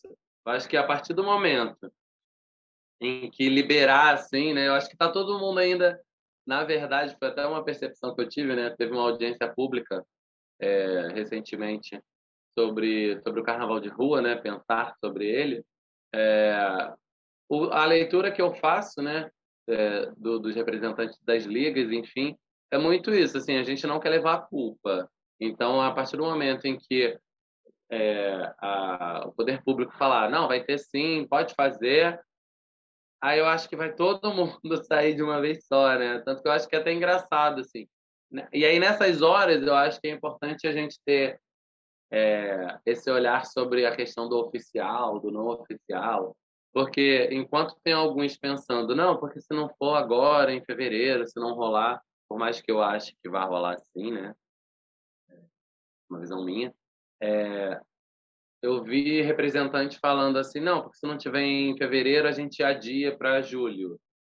Na verdade, eu acho isso, assim, é, é mais uma vez só esse olhar do oficial, né? Porque se não for em fevereiro, mas em março já tiver o mundo normal, ninguém vai esperar até julho, gente.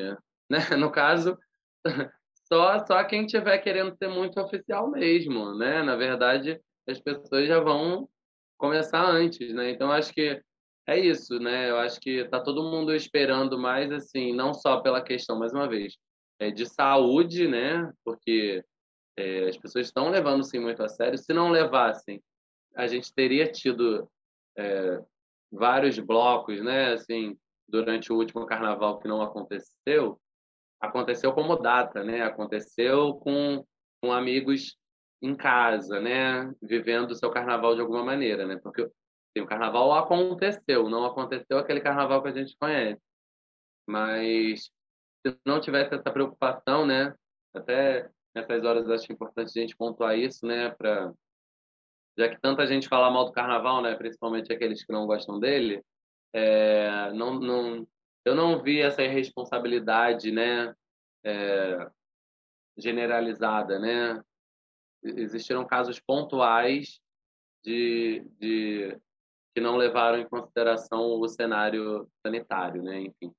Mas eu acho que é isso, assim, acho que tá todo mundo louco já para colocar essa fantasia e, e colocar o bloco na rua. Não, você falou dessa coisa do carnaval que não aconteceu, né? Cara, tem um vídeo que eu vejo, você falou, me arrepiei pensando até agora. Que eu não consigo ver aquele vídeo até hoje sem chorar. Não sei se chegou a ver um vídeo que o Sargento Pimenta fez do Obrigado por Não Vir. Eu acho que não. Eu, eu, vi um vídeo relacionado a isso, mas eu acho que é é, é o ainda fica em casa para que daqui a pouco a gente vai estar junto e tal. Acho Isso. que não era do Sargento primeiro. Esse do Sargento, eles botaram ali onde ficou. Eu fico arrepiada onde fica o onde fica o palco, os instrumentos, e fizeram um vídeo falando quantas pessoas estiveram aqui que não vão poder voltar. e obrigada por ficar em casa e tal. Nossa, eu não consigo ver aquele vídeo, Thiago, sem chorar. Assim, eu, eu achei um negócio muito forte. A responsabilidade, né? Ó, a gente bota tantas pessoas no aterro, mas esse ano fica em casa, por favor. Cara, isso é muito doido, na verdade, porque é, por incrível que pareça, eu quando carnavalesco, por exemplo, eu não consegui, eu não chorei, assim, por mais que fosse uma realização muito incrível da minha vida, assim. É, é, eu acho que a gente fica tão tenso, assim, quando minha escola desfila também, eu nunca chorei, assim. Eu acho que a gente fica muito tenso, com medo de dar algum problema. Eu acho que eu acabo me travando um pouco.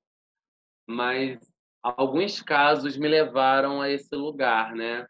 Eu lembro muito quando pegou fogo na cidade de Samba, que eu chorava assim desesperadamente. Eu falei, gente, nossa, agora eu tô vendo como eu amo isso, sabe? E eu chorei muito, sim, também uh, no dia que teria a abertura não oficial do Carnaval, que não aconteceu, né? Em 2021. E que teve uma matéria no Fantástico sobre o não Carnaval. E eu falei, caramba, cara, assim, eu costumo brincar com os meus amigos que eu falo assim, é, o mundo perdeu a melhor versão de mim esse ano, sabe? Porque eu viro uma outra pessoa, sabe? Eu fico muito mais solar, eu fico uma pessoa muito eu não sei nem dizer, sabe? É, é, mexe comigo de um, de um jeito muito incrível, sabe? Então, eu acho que o mundo perdeu muito a melhor versão de muita gente esse ano. Sabe qual é uma das minhas realizações quando eu estou no Rio? Mesmo quando não, os dois anos que eu não passei o carnaval no Rio, que eu fui pro carnaval de rua de BH, o pré-carnaval estava aqui, né? É passar fantasiada na porta do meu trabalho, assim. Eu tenho que ter minha foto clássica ali, normalmente no Boitolo, ali na Praça 15, fantasiada na porta do trabalho. Aquilo me dá uma realização. E essa coisa, né, de, de você conviver com aquilo, é o lugar que eu sempre vou arrumada, todos arrumada mais ou menos, né? Mas que eu vou em versão apresentável todos os dias e eu tá ali de hot paint, tênis e toda suja de purpurina. Mas é isso que eu acho incrível do carnaval de rua, por exemplo. Isso também está no meu radar de pesquisa, assim, né? De como a gente ressignifica os lugares, né? não só o lugar que a gente já frequenta, mas eu acho assim uma coisa que eu vivia muito era como eu não não, não sou do Rio, né? Quanto de lugar eu conhecia através dos blocos de carnaval, né? Lugares que eu não conhecia que eu fui porque o bloco estava acontecendo lá é, e até lugares, por exemplo, né, como eu venho da Zona Norte, é, me fez muito me sentir confortável de estar na Zona Sul, sabe? Eu acho que a gente que é da Zona Norte, assim, a gente é, pensa mais como a gente vai é, se portar, né? Até tem... É verdade. Dentro disso, né?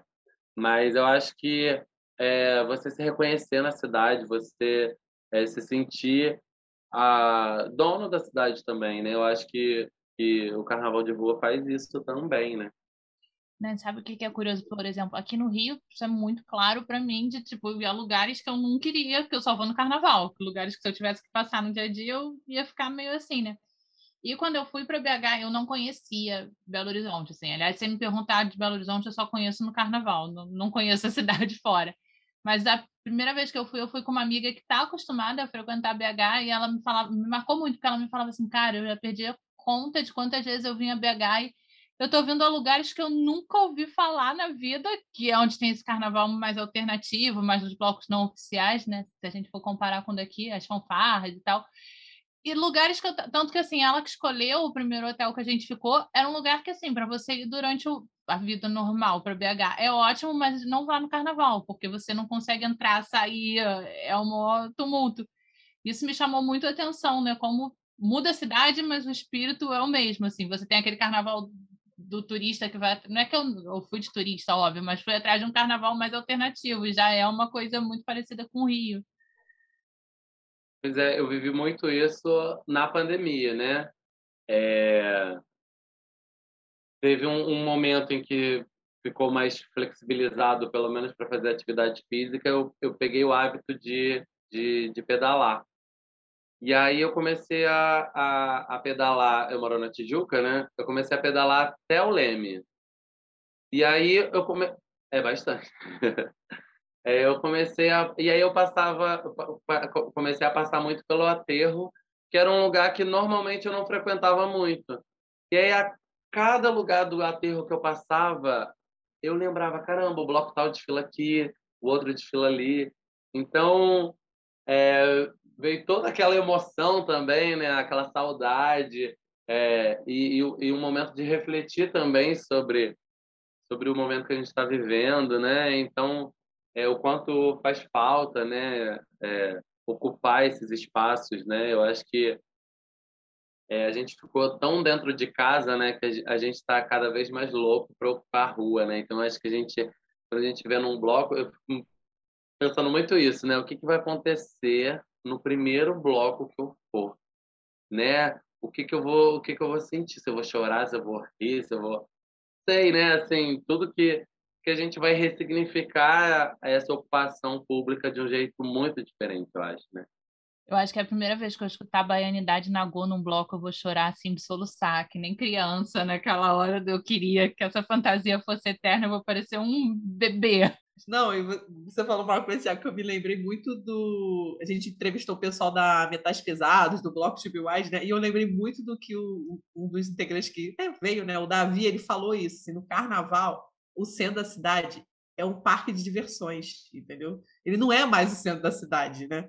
E eu, isso é uma frase dele assim que ficou muito marcada, né? Eu acho que é isso, né? Quando a gente puder ir para a rua, a rua vai virar nosso parque de diversões, entendeu? E ninguém segura a gente. É, eu acho importante pensar isso também, né? Assim, é o centro da cidade, né? No, no nos finais de semana é um lugar não muito ocupado, né? E, e o carnaval ressignifica esses espaços, né? A gente a gente vê muito também nas obras, né, da, foram feitas para a Olimpíada, por exemplo, né, de como os grupos carnavalescos eles passaram a ocupar aqueles lugares, né, é, é, dando dando dando novas cores para esses lugares, né?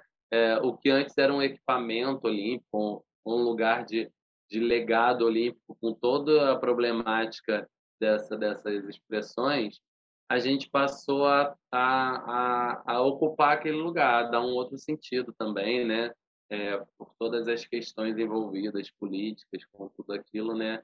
É, é, é, é, é, o, é o que eu costumo é, sempre pregar, né? Assim, é, eu sei que eu estou falando de um lugar de uma pessoa que estuda isso, que trabalha com isso, mas eu sempre tento é, levar esse olhar para as pessoas de que quando a gente está num bloco de carnaval, a gente não está só cantando e dançando, você pode ter certeza. A gente está fazendo um monte de coisa. Né? É, eu acho que tem muito paralelo né, é, entre, por exemplo, o bloco de carnaval e manifestação política. Né? Então, acho que é sempre importante é, a gente olhar assim, né? Porque muita gente acha que manif... É, é, acho que um bom exemplo, por exemplo, é a parada gay né? Eu vejo muita muita gente dentro do movimento LGBT que ia mais falando de que ah, é, é, diferença entre paradas é, mais políticas e de paradas que são festa. Mas uma festa também pode ser política, né? Então acho que é importante pensar isso também. Com certeza, Tiago. Olha, papo tá bom, entendeu? Carnaval tá che chega ao fim, nosso papo também tá chegando ao fim, Tiago. Infelizmente. Então, para fechar, tem o nosso momento aqui, sessão terapia. Arranja um divã aí, entendeu? Separa o divã. Deve ter um dentro do teu armário lá de cara de fantasia, puxa o divã. Olha, essa resposta tem que ser uma resposta boa, porque afinal você é arroba Thiago do Carnaval lá no Twitter, hein? O que, que o carnaval representa na tua vida? Ah, eu acho que eu já disse, assim, gente, o carnaval é a minha vida. Assim, eu sei que é muito difícil para as pessoas entenderem isso. É, eu acho que se eu estivesse olhando de fora também, eu ia achar que, que essa pessoa que está falando isso é um doido, é uma pessoa desmiolada, é uma pessoa que não sabe nada da vida. É, mas o carnaval é a minha vida, assim, é, é, o, que, é o que eu estudo, é o que eu trabalho, é o que eu ganho dinheiro, é o que eu me divirta, é meu estilo de vida, é o que eu espero o ano inteiro. Carnaval é, é tudo isso. É, é, o que me fez, é o que me fez ser quem eu sou, porque é, eu podia ter tido outras profissões, eu podia ter morado em outros lugares, mas eu sou essa pessoa hoje por conta muito por conta do carnaval. Arrasou. Não é Tiago do carnaval à toa. Tiago, olha, a gente queria te agradecer a presença. E aqui é o momento jabá. Olha, faz, divulga tuas redes sociais, divulga seus artigos onde o pessoal pode ler. Gente, eu vou fazer um momento aqui. Eu já li os artigos. Olha, tá muito legal. Assim, tá com uma. Eu até falei para o Tiago fora do ar que, cara, tá muito legal para ler, assim, sabe? Eu li o do Blocódromo muito rápido, assim, quando eu vi, cara, tua, tua escrita é muito boa, né? Eu vou dar o pitaco de escritor aqui. Então, gente, olha, procurem, mas o Thiago vai dar os detalhes direitinho. E brigadão pela presença, Thiago, por esse papo maravilhoso e saudade do carnaval, né? A gente vai se encontrar nos carnavais por aí, hein? Por favor, gente, por favor. É, cara, quero agradecer muito o convite né? A gente até falou antes, né? Eu, eu sempre fico eu sou eu continuo sendo um garoto do interior, né? Então eu fico meio tímido assim, né? Por mais que eu seja muito carnavalesco e tal. É, mas fico muito feliz com o convite. É, como como carnaval, né, faz tão parte da minha vida, é, eu faço aquilo tão por prazer, por, por sem pensar muito no que aquilo pode virar. É, então eu fico muito feliz quando acontecem esses convites assim, né? É, e obrigado pelo elogio ao texto. Eu acho que, é, na verdade, é uma obrigação, né? Eu sou jornalista também, né? Então, eu tenho muita preocupação disso, né? De que eu não quero que meu, por mais que seja um trabalho acadêmico, né? A minha tese, eu não quero só falar com a academia, né? Eu quero falar com as pessoas. Eu quero que as pessoas que frequentem os blocos se reconheçam nesse trabalho, né? É, porque tem toda uma problemática, né? Desse olhar de uma pessoa sobre esse todo que é um bloco de carnaval. Então eu preciso, assim, eu sinto essa necessidade de que, que as pessoas se reconheçam, que não seja um olhar muito distante, que seja um olhar, nossa, é, eu vivo isso também, sabe? Eu quero que a pessoa leia e fale, caramba, eu não pensei nisso, mas acontece comigo, né? Eu só não tinha prestado atenção. Então, é, o momento jabá, é, eu costumo fazer, né? Vamos lá. Eu costumo fazer alguns IGTVs eu dei uma parada também, né? Mas agora eu vou voltar, porque também eu, acho que é, conforme foi ficando mais séria a questão da pandemia, eu acho que, que não fazia mais tanto sentido, é, por mais que faça sentido na minha vida, eu, eu entendi que na vida de muita gente não era exatamente o momento de, de, de, de falar tanto sobre o assunto, né? Então, é, que também é isso, né? Eu quero só que vocês entendam, né? Que assim, eu não tenho um perfil profissional sobre o carnaval, como eu, me, eu misturo muito isso, faz parte da minha vida. Então, assim, o arroba Thiago do Carnaval lá no Twitter, eu vou falar de carnaval, mas eu vou falar um monte de besteira também, coisas da minha vida. Então, assim, é, o meu Instagram também tem um monte de biscoito, tem um monte... É a minha, sou eu lá, assim, eu não tenho um perfil profissional sobre isso. É, mas sempre quando eu quero falar de carnaval, que faz parte também dessa minha vida, é, eu estou lá no Instagram com thiago.ri.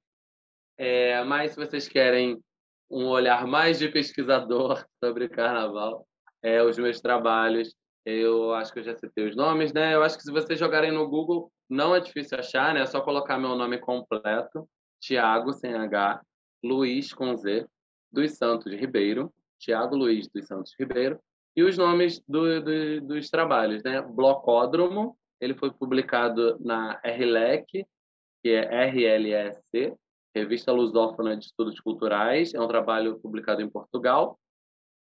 É, o, tem o, o do Noções de Pertencimento e Apropriação, que é sobre né, quem é o dono do bloco, que foi publicado na revista Territórios e Fronteiras.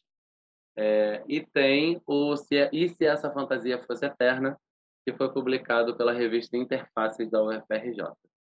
E fiquem de olho que, assim, modéstia à parte, é, minha tese vai ficar bem legal e, assim, eu quero muito que todo mundo veja. Eu vou fazer de tudo para que chegue ao máximo possível de pessoas e quem quiser também bater um papo e me ajudar a pensar também sobre é, esse trabalho, né? Não sou o senhor da razão, estou muito longe disso, é, eu acho que é essa troca aí que vai enriquecer, porque eu não estou fazendo esse trabalho sozinho, eu estou fazendo esse trabalho, essa pesquisa com todo mundo que, que faz os blocos de carnaval. Obrigado. Valeu, Tiago. Olha, vem aí essa tese, hein? Eu vou atrás do trio elétrico, vou dançar ao negro toque do agogô, curtindo minha baianidade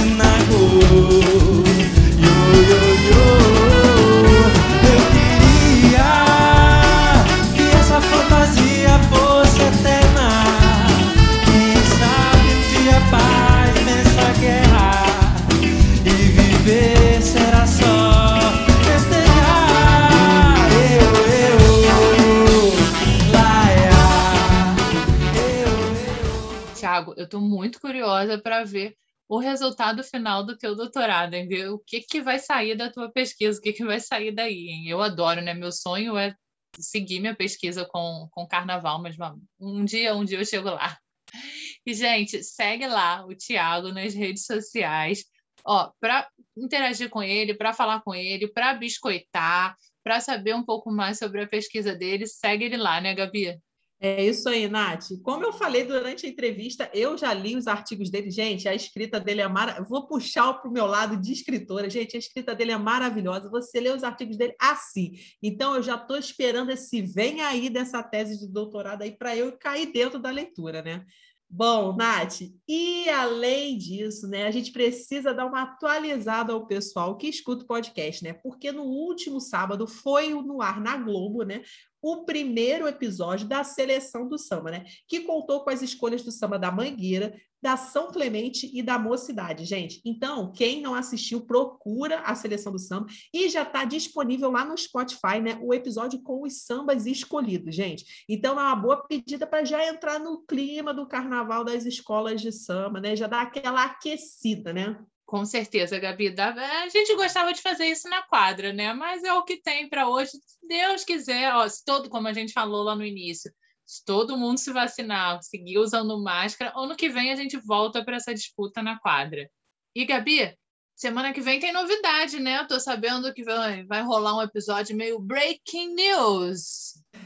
Nath, tem que falar com empolgação. Break news aqui no Batuques e Confete. Na semana que vem, a gente vai receber o André Smith, que é o fundador lá do Kizomba, né? A gente vai conversar bastante sobre como fundou o Kizomba e vai vir com break news aí, mas eu não vou dizer, né, gente? Só vou contar no, no episódio, né? Senão não vai ter graça, né? Vocês vão não querer, não vão querer escutar. Então, fica um mistério e a gente espera vocês na semana que vem, beleza? Porque agora vão voltar os episódios semanais, não é isso, Nath? Isso, agora toda semana de novo lá, quinta-feira, se o Spotify ajudar, né, amiga? Não, mas, gente, toda quinta-feira lá no Spotify, episódio novo, hein? Beijão, até semana que vem. Tchau, gente. Até semana que vem.